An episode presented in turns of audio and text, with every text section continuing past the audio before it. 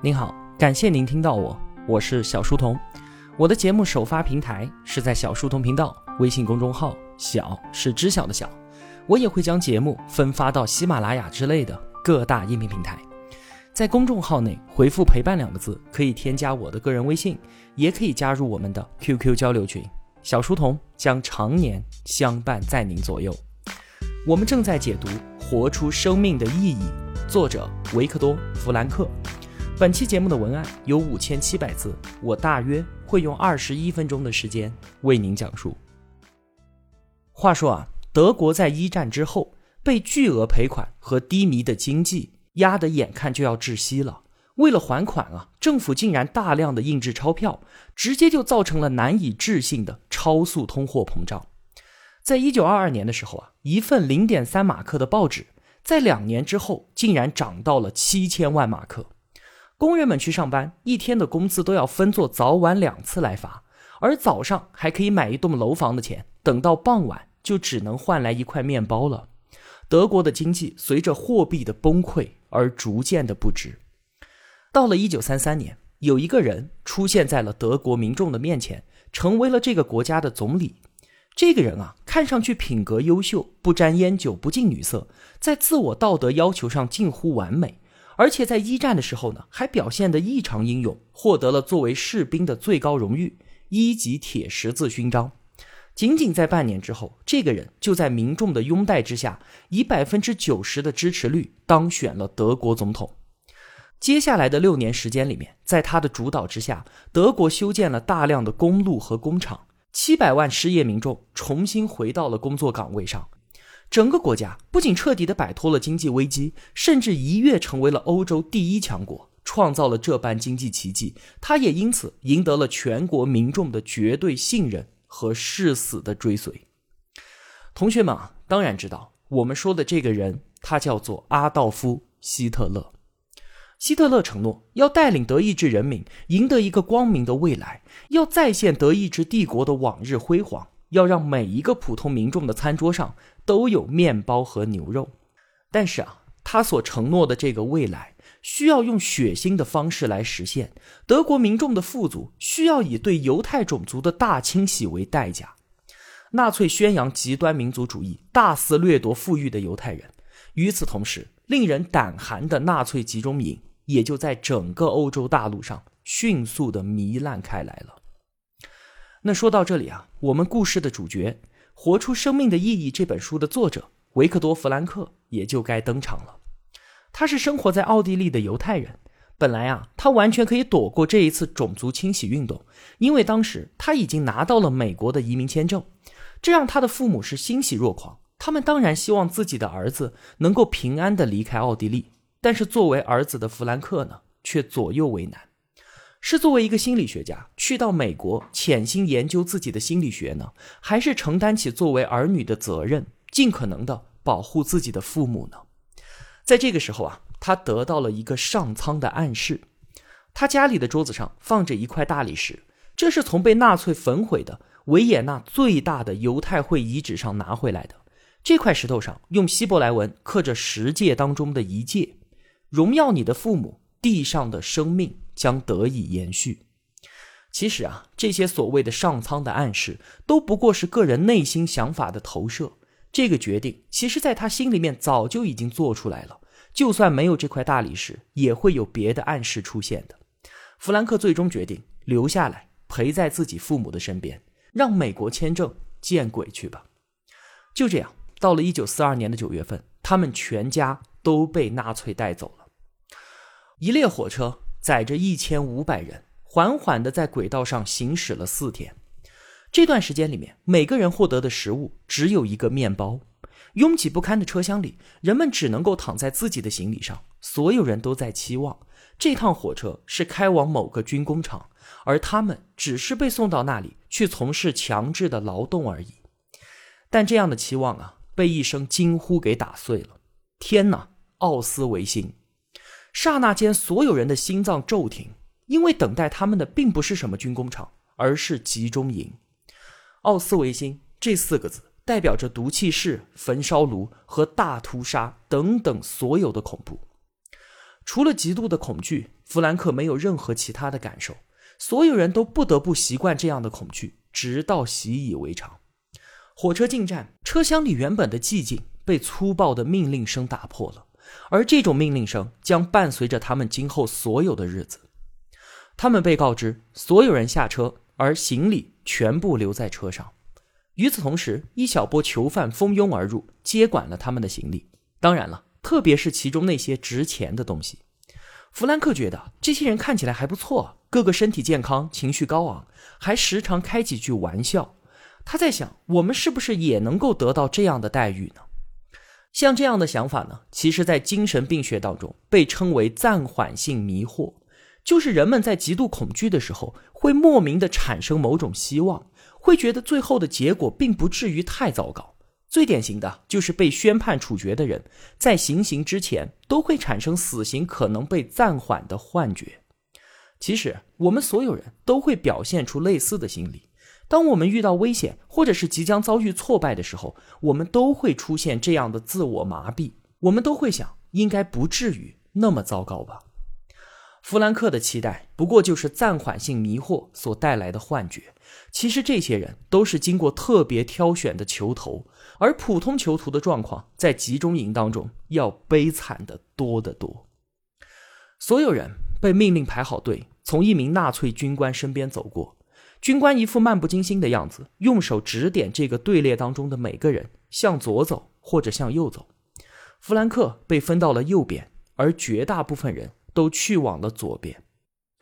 这位军官他漫不经心的左右指点，竟然是对每个人生。或死的判决。左边的人来到了写着“澡堂”二字的铁门前，然后每个人领取了一块香皂。他们自觉地脱掉了所有的衣服，排队走了进去。但这里其实并不是什么澡堂，而是焚烧室。纳粹用香皂和澡堂当幌子，让那些没有太多劳动力的人安静的、听话的排着队去死。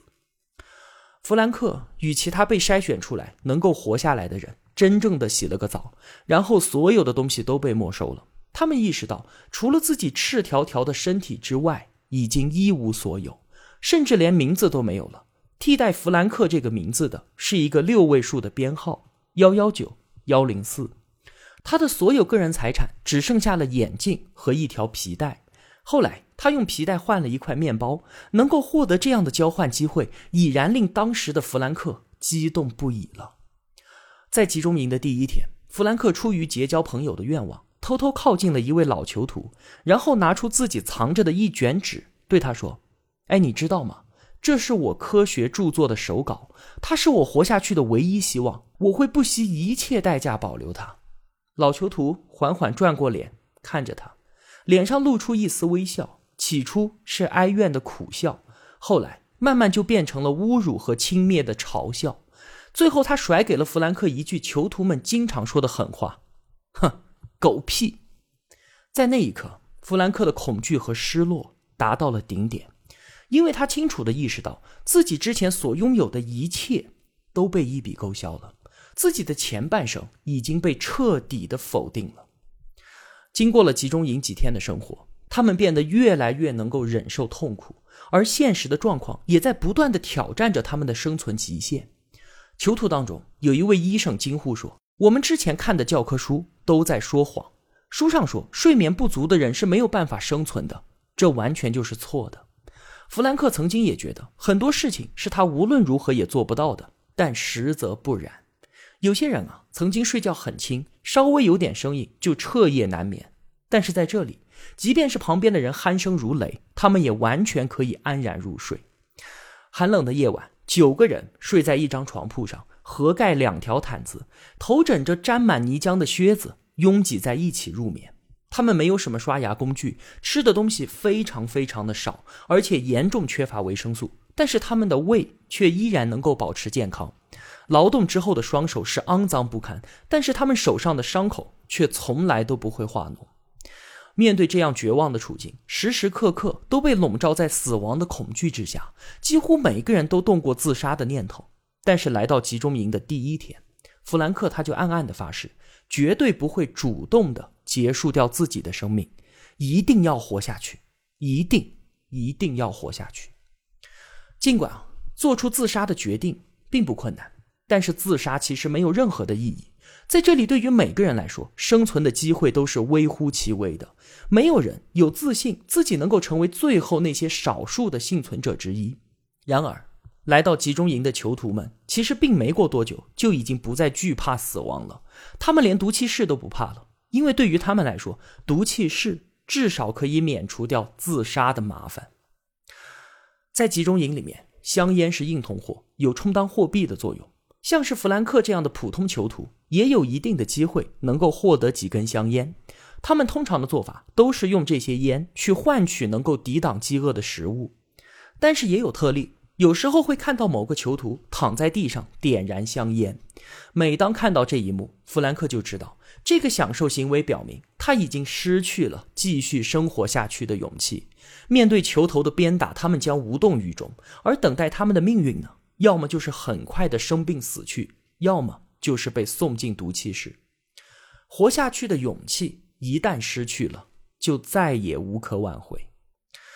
当弗兰克来到奥斯维辛的第一个清晨，还发生了一个小插曲：有一位老囚徒溜进了他们的棚屋。这个人消瘦的非常厉害，以至于大家一开始都没看见他。他就是想给刚来的人一些安慰，以及一些关于生存的忠告。他说啊。有件事情特别重要，如果可能的话，每天刮脸，不管是用锋利的玻璃，还是用最后一片面包换来的刮脸工具，因为这样能够让你们看起来更加的年轻和健康。在这里活下去，唯一的办法就是让你看上去还能够干活。如若不然，就算是因为你脚后跟上长了一个水泡而走路一瘸一拐的，那第二天你就会被送进毒气室。接着。他环视了所有的人，对着弗兰克说：“希望你不要介意，恐怕你就是下一个会被送走的人。所以其他的人呢，也不用太担心了。”对此啊，弗兰克只是笑了一笑，而他除了笑之外，又能怎么样呢？他们抱有的幻想一个接着一个的破灭，在极度的恐惧之下，开始出现了一种冷酷的幽默感。人们拿各种各样的事情来相互开玩笑，大家都在取笑别人。同时，他们自己也乐于被别人所取笑。囚徒们的心理状态一开始是伴随着暂缓性迷惑的极度恐惧，几天之后就会发生变化，过渡到一种冷漠的状态。这是在极端环境下的一种自我保护机制。一开始啊，进入集中营的时候，人们往往不忍目睹别人被暴打折磨，像是泥潭当中一排一排的囚徒被皮鞭威胁着来回走几个小时。新来的囚徒是不忍直视的，但是很快，他们进入到冷漠的心理阶段之后，目光将不再回避这一切。有一次啊，一个十二岁的小男孩被带到了医务室，孩子因为没有合适他的靴子，并且长时间在雪地里面干活，他的脚趾被严重的冻伤了。医生用镊子一点一点地拽去那些变黑坏死的组织，而弗兰克等等的一些旁观者麻木地看着这一幕。没有恐惧和厌恶，也没有怜悯和同情，他们已经司空见惯了别人的痛苦、垂死挣扎以及最后的死去，眼前发生的事情根本不足以打动他们。后来，弗兰克被安排去照料伤寒病人。当有一个病人死去，周围的人并不会有丝毫的哀悼与惋惜，他们靠近尸体，只是为了拿走他身上任何可以利用的东西。这些人。会为了从尸体上拿走一件好一点的衣服，或者是一双结实的鞋子，又或者仅仅是一根绳子而沾沾自喜。进来搬运尸体的人，无非也就是拉起尸体的脚往外拽，丝毫不会顾及失手与周围的床铺磕碰所发出的巨响。他们的感情反应变得冷漠而迟钝，对任何的事情都漠不关心。这些症状会让囚徒对随时随地发生的酷刑折磨无动于衷，他们非常需要这种冷漠外壳的包裹所提供的自我保护。在集中营里面，人们只要稍有不慎，就会遭遇毒打。很多时候，最疼的并不是肉体，而是来自于不公平和尊严遭人蔑视的心理践踏。有一次，弗兰克在冰天雪地里面铺设水管，当时他的身体非常虚弱，而他面前。那一堆并不怎么多的土墩，说明了他的工作量。监工过来辱骂他，说：“猪头，需要我来教你怎么干活吗？你原来是干什么吃的？是专门从穷人口袋里捞钱的黑心商人吗？”弗兰克挺直了腰板回答说：“我是医生，而且是一名专家。老实说，我的诊所是为穷人而开的，而且经常我都分文不取。”弗兰克的解释直接就激怒了那个监工，他冲上来一拳将弗兰克打倒在地。在集中营里面，对别人的同情和怜悯都会给自己增加不必要的心理负担，而对于尊严和公平的追求更可能让人送命。所以，感情上死人一般的冷漠是必不可少的自我保护机制。在这样极端的环境之下，所有的努力和感情都应该投入到保全自己的性命这件事情上来。每天晚上，囚徒们从工地上回来，都可以听见有人长舒一口气，说：“真好啊，又多活了一天。”是啊，他们的生活追求仅仅只是活下来，而只有活下来，才有希望。面对眼前这残酷的生活，囚徒们的内心自然退化到了原始水平，他们所有的希望和梦想都只能在梦境当中被实现。囚徒们经常会梦到美食，梦到香烟和舒适的热水澡，这些简单的生活需求只能在梦境里得到。但是他们经常从梦中惊醒，回到现实的生活，那集中营的现实和梦幻之间的强烈对比，实在是令人心碎。这对他们的心灵造成了一次又一次的摧残。有一天晚上，一个囚徒的身影和胡乱挥舞的四肢惊醒了弗兰克，很明显他在做噩梦。弗兰克本来想唤醒他，但是转念一想，他的梦境能比集中营的生活更加可怕吗？如果我叫醒他，只会让他从恐怖的梦境里回到更加恐怖的现实之中，这对于他而言无疑是一种折磨。在集中营里面，营养极度的匮乏，很多囚徒都回到了对于食物渴望的原始本能上。他们一有机会，就会热烈地讨论食物的问题，幻想着与家人重逢的那天晚上要吃一点什么。他们热烈地讨论着其中的每一个细节。但是在弗兰克看来啊，这个行为是非常危险的，因为他们的身体正在努力地适应当下极低的热量供应。而对于美食的这种讨论，尽管可以提供一些精神安慰，但是对于生理必然造成巨大的伤害。他们的皮下脂肪逐渐的消耗殆尽，开始分解自身的蛋白，肌肉也逐渐的消失了。每个人看上去都像是被一层破布包裹着的骷髅，感到自己的生命正在一点点的耗散。身边的人一个接着一个的死去，他们开始可以准确的推断下一个会轮到谁。通过无数次的观察，人们已经非常熟悉死亡的特征了。在食物极度匮乏的集中营里面。他们最渴望的是每天早上十点左右的哨声，因为这会带来半个小时的休息和一片面包。如果面包没有准时的到来，那他们只能从上衣口袋里藏着的面包上掰一小片下来放进嘴里，然后用仅存的意志再把剩余的面包塞回口袋，并且暗暗的发誓一定要坚持到下午。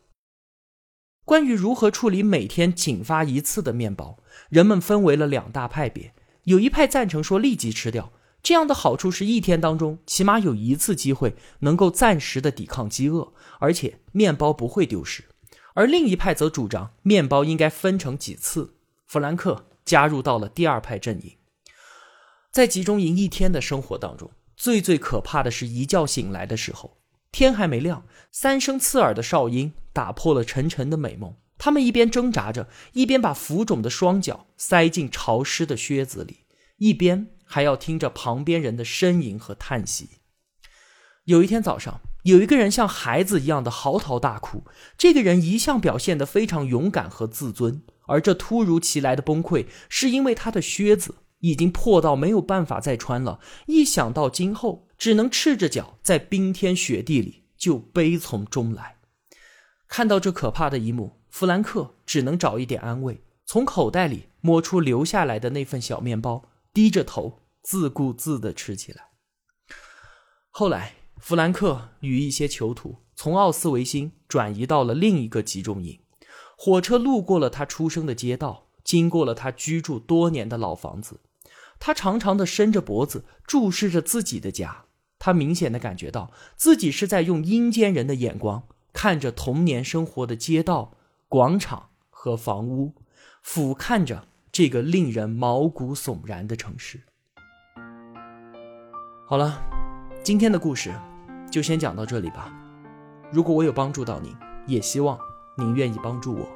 一个人能够走多远，关键在于与谁同行。我用跨越山海的一路相伴，希望得到您用金钱的称赞。我是小书童，我在小书童频道与您不见不散。